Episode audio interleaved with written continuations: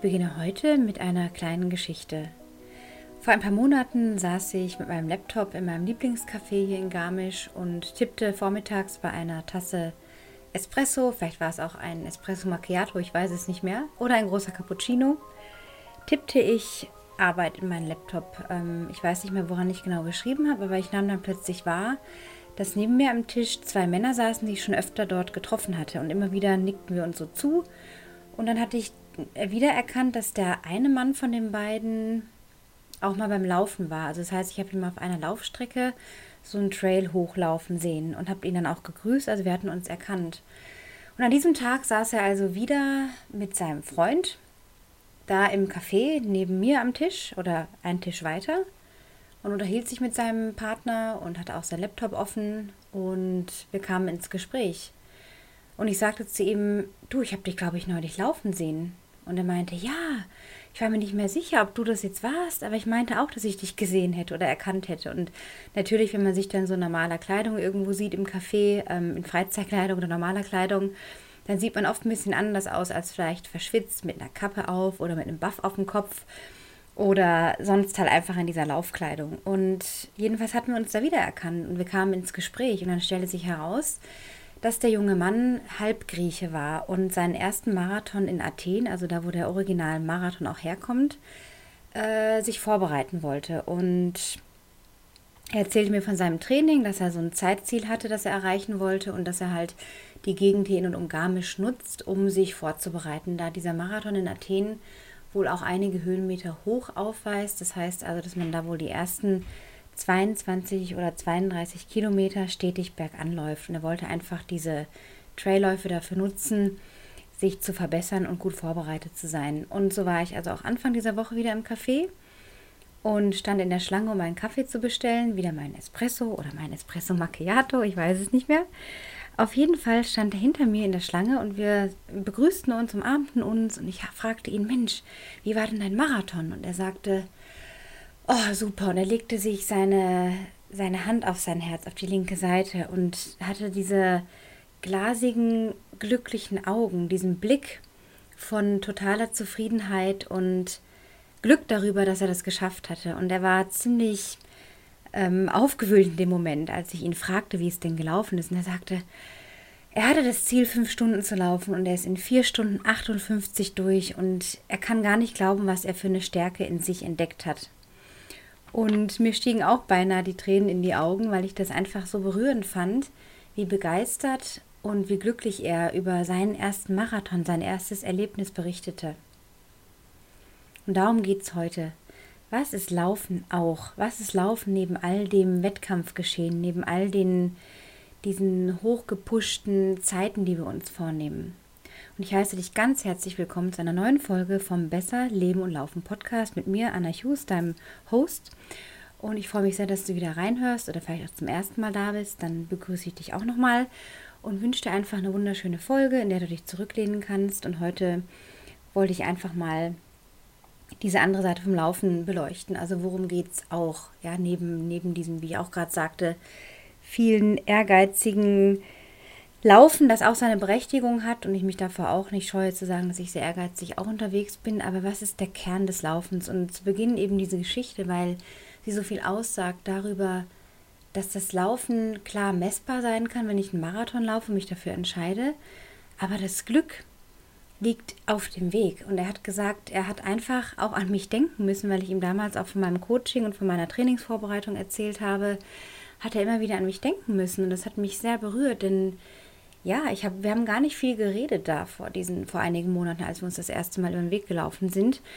Und irgendwas ist wohl hängen geblieben. Also das ist auch, was ich immer so teilen will, diese Begeisterung über das, über die Tätigkeit, aber die liegt im Sein. Also dass ich nicht versuche, jedes Mal meine neue Bestzeit zu schlagen oder wieder eine neue Superzeit aufzustellen, sondern dass so viele Prozent meiner Läufe, also über 90 Prozent, da geht es darum, die Bewegung zu genießen, meinen Körper zu spüren, meine Gedanken kommen und gehen zu lassen, Lösungen zu Problemen zu finden oder mich einfach auch treiben zu lassen, die Geräusche um mich herum wahrzunehmen und der junge Mann nahm mich mit auf seine kleine Reise. Wir standen dann also da in der Schlange und unterhielten uns Ähm, und dem Kaffee geht auch alles mal ein bisschen langsamer, weil jeder Kaffee wird sehr fein säuberlich zubereitet und das sind richtige Baristas am Werk und ist auch ganz viel Genuss da. Und ähm, von daher hat es auch ein bisschen gedauert, was uns aber entgegenkam, da wir eben Zeit hatten, uns dann noch ein bisschen zu unterhalten.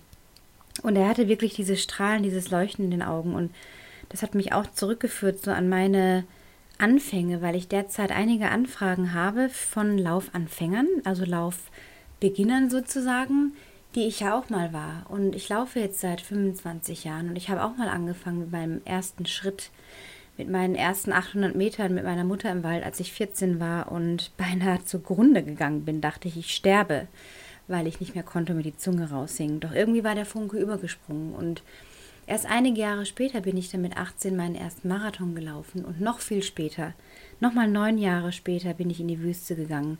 Und erst dann, also als ich quasi schon 13, 14 Jahre lief und mir sicherlich auch eine Basis aufgebaut hatte, was die Gelenke, die Sehnen und die Bänder uns anbelangt, bin ich in die Ultra Trail Berg, wie auch immer man das jetzt zusammenfassen möchte, Szene gekommen. Und man muss immer diese Entwicklung sehen. Es ist einfach ein verdammt langer Zeitraum.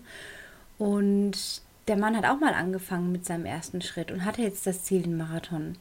Und dann hat er gesagt, das nächste Mal will er in die 4 Stunden 30 laufen. Und er hat gesagt, diese Stärke, die er jetzt noch aus diesem Lauf nimmt, das war einfach, das war einfach bombastisch. Und das hat man einfach gespürt. Und vielleicht sagen jetzt viele dazu, naja, fünf Stunden, das ist auch kein Hexenwerk, das schafft ja jeder beim ersten Mal, das kann man ja auch gehen.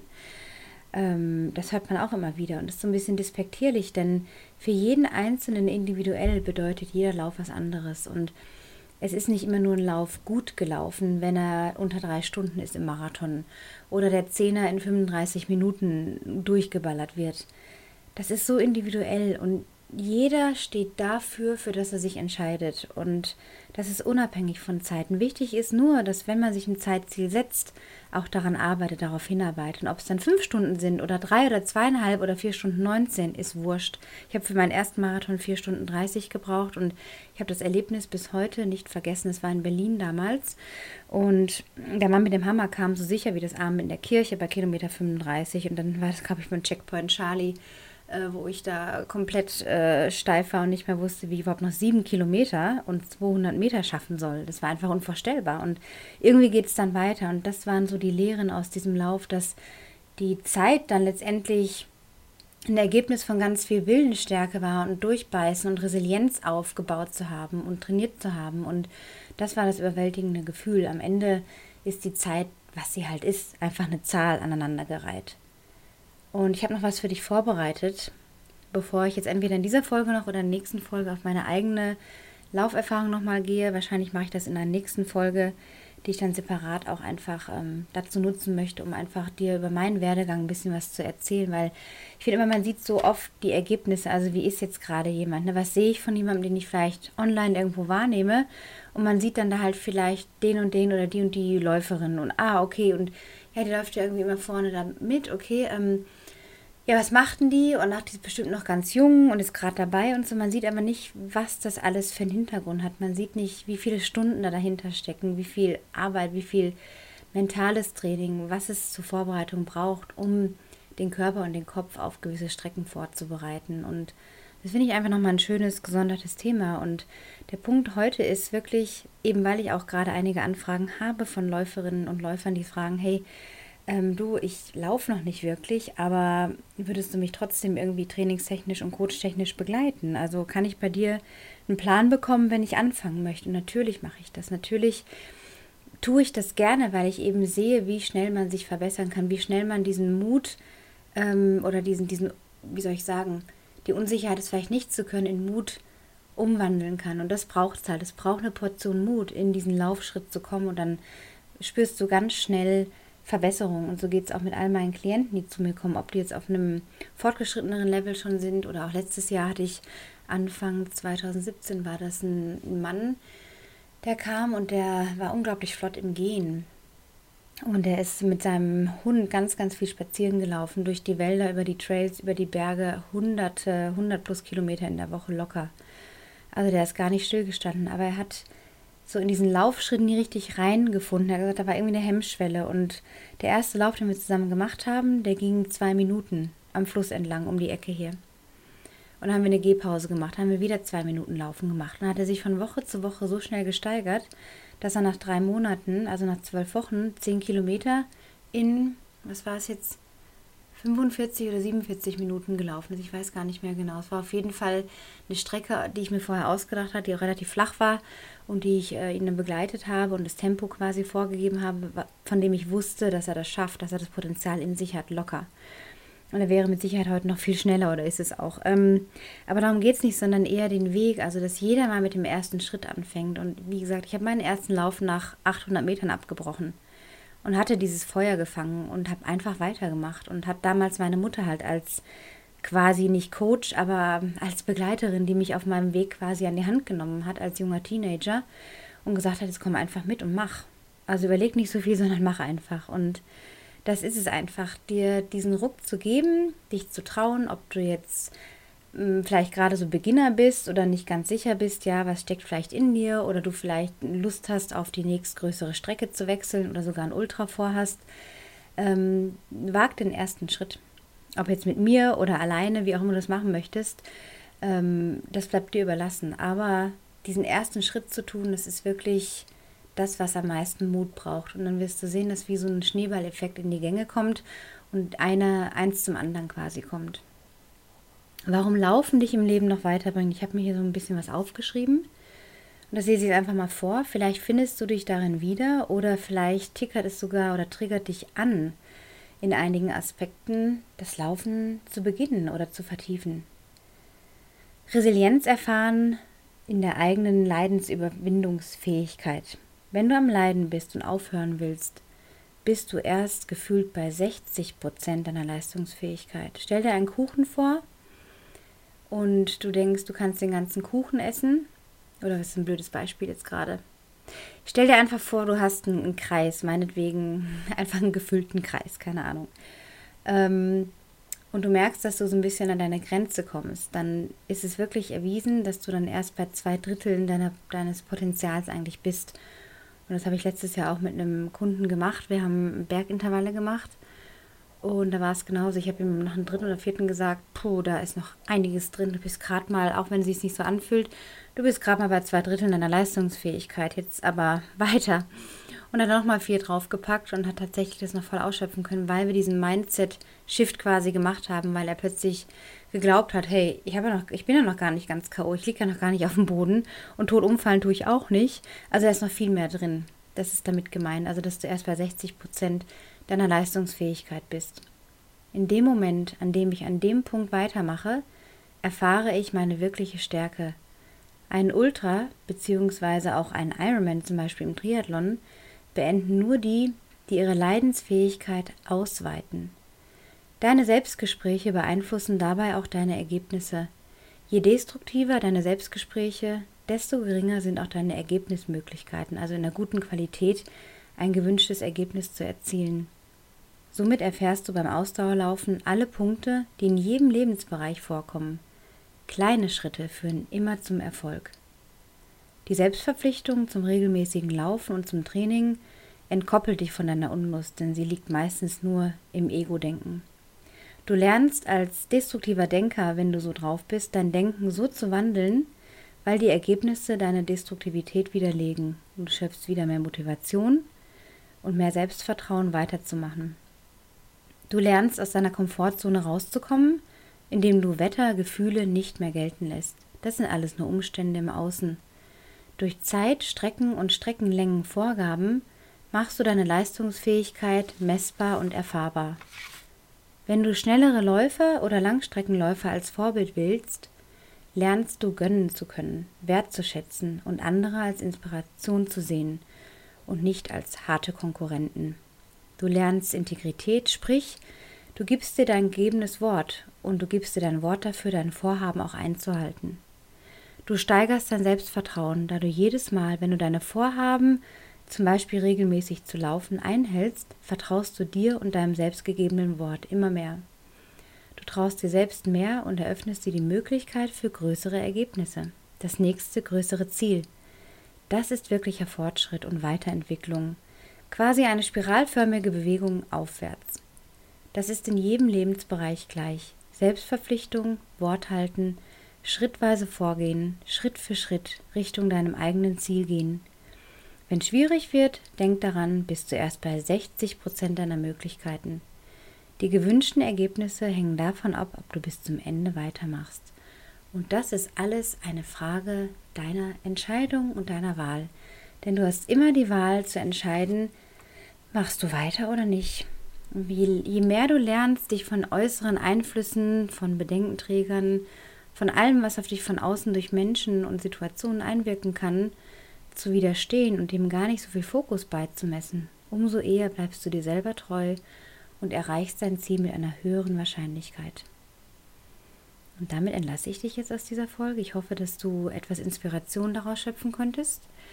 Und so bieten dir auch die anderen Folgen, ich glaube, jetzt sind es 46, also die anderen 45 Folgen, wenn du sie noch nicht gehört hast, bieten dir eine tolle Auswahl an verschiedenen Themen rund ums Laufen und besserem Leben, wie das alles zusammenhängt, das ganzheitliche Konzept auch und ja, was du manchmal tun kannst, um einfach aus gewissen Motivationslöchern, aus Ablenkungen rauszukommen. Ähm, ist aber nicht alles nur negativ jetzt, auch wenn das vielleicht so klingen mag, dass es alles immer nur großes Drama ist, um Gottes Willen. Also ist einfach sehr viel Inspiration in den Folgen, wie ich finde. Und ist auch das Feedback der Menschen, die eine Bewertung hinterlassen, die mir Nachrichten schreiben, die mir E-Mails schreiben, dass sie einfach für sich weiterkommen. Das ist mir das wichtigste Anliegen, dass du für dich irgendwas rausnimmst, rausziehst, wie so ein Filter, wo ich oben was reinfülle quasi und der Filter läuft durch und ich weiß ja nicht, was bei dir unten ankommt, ja, in deiner Kanne quasi oder in, dein, in deinem Trichter, was durchläuft. Das, das obliegt dir, wo du gerade stehst. Das kann ich nicht beeinflussen, aber ich kann dir helfen, neue Standpunkte, neue Perspektiven einzunehmen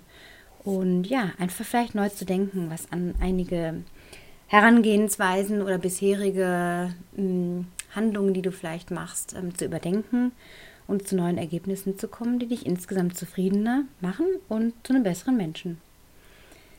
Dann wollte ich noch sagen, dass ich nächste Woche wahrscheinlich ähm, mal wieder einen Podcast-Gast habe. Ich habe ja sehr lange gesucht, das immer wieder auch angedeutet, dass ich auf der Suche bin.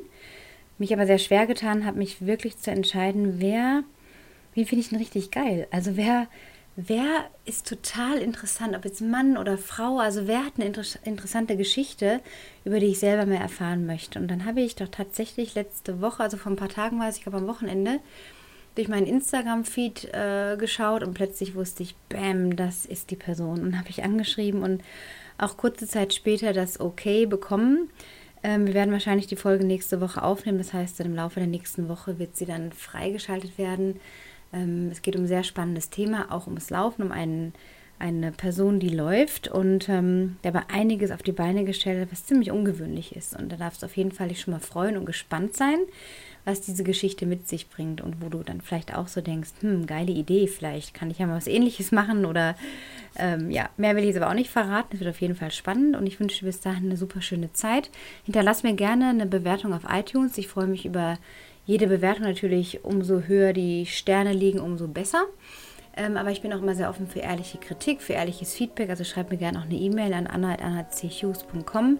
Wenn du sonstige Anregungen hast oder irgendwas loswerden möchtest, freue ich mich immer von dir zu hören.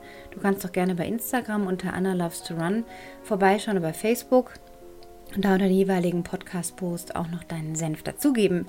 Ist immer herzlich willkommen. Ich wünsche dir eine wunderbare Woche, ein tolles Wochenende schon mal und bis bald. Alles Gute. Ciao.